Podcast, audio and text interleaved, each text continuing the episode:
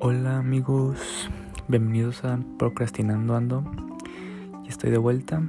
Em, me había movido al formato de, de blog por un tiempo, pero ya ahora que estoy de vuelta aquí en podcast, pues la neta sí me siento más a gusto.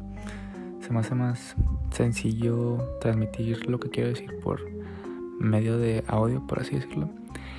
Pero bueno, ese no es el punto. Hay que ir al grano, como me gusta, con las noticias del entretenimiento. Que no han habido bastantes como me gustaría, pero son suficientes para darnos un poquito de qué pensar o qué esperar de los próximos meses, por lo menos. Y nada, hay que empezar con el cine.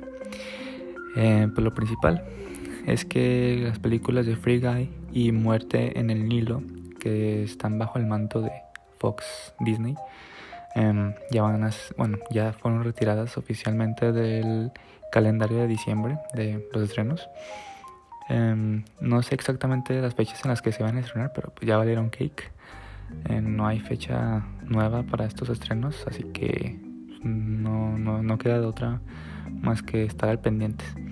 Pero hay otras películas que no van a correr la misma suerte de otras productoras, como lo son Wonder Woman y Monster Hunter.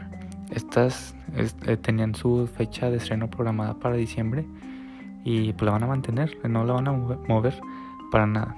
Como el caso de Wonder Woman, que ya está puesta para el 25 de diciembre de este año, obviamente. Y la de Monster Hunter el 30 de diciembre, con 5 días de diferencia. Entonces, si van a haber estrenos este fin de año, quién sabe cómo se ponga esta pandemia estos dos meses que quedan del año. Pero, pues si todo sale bien, ya estaremos viéndola en este diciembre. Y bueno, ahora moviéndonos al lado de Netflix. Está ahorita el rumor para, bueno, para los, los que les gusta el anime, los otakus, de que un, bueno, un fan anda diciendo que como vive cerca de unos estudios de, de cine o series, bueno, donde graban películas y, series, total.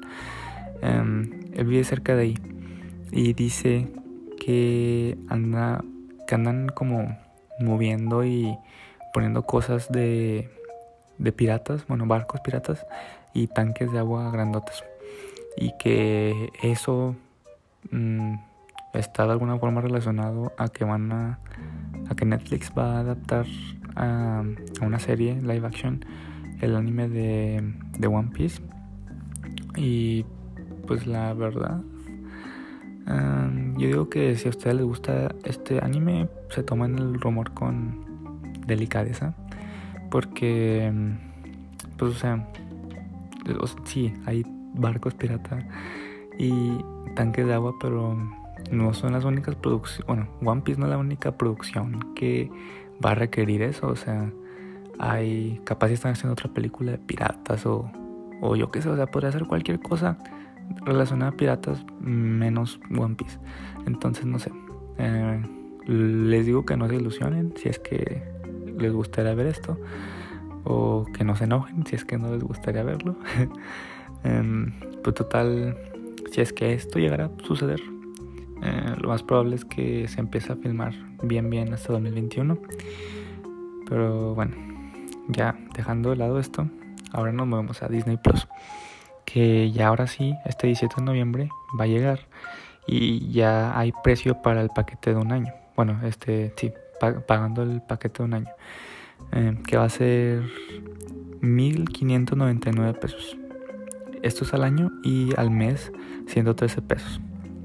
Mientras que si eres de los desesperados que em, no pueden esperarse más y ya quieren tener su suscripción pagada, eh, estos van a recibir un beneficio chiquitito porque van a pagar menos eh, de 1359 ese va, va a costar el, el, el, pase anual por así decirlo. Si lo, si lo compras o pagas antes del 16 de noviembre pero no sé a mí personalmente sí me emociona Disney Plus pero no sé si lo pagaría un año entero y ahora moviéndonos ya para terminar con los videojuegos, el PlayStation 5 va a venderse solo online. Entonces ya si quieres comprarlo en tienda, pues ya valiste, no vas a poder a menos de que hayas reservado tu PlayStation em, varios meses antes porque te dan la opción de recogerlo en la tienda. Entonces, pues si ya hiciste eso, pues lo puedes recoger en tienda y, ya no pasa nada. Pero ya si quieres comprarlo ahorita, en él no puedes. Y solo les recuerdo que sale el 12 de noviembre y que la versión con CD, bueno, eh, donde puedes jugar con CD, va a costar 13.999 y la versión digital, donde tú pues, compras los juegos en la tienda de PlayStation, va a costar 11.499. Y bueno, eso ha sido todo por hoy. Em, espero estar con ustedes pronto y adiós.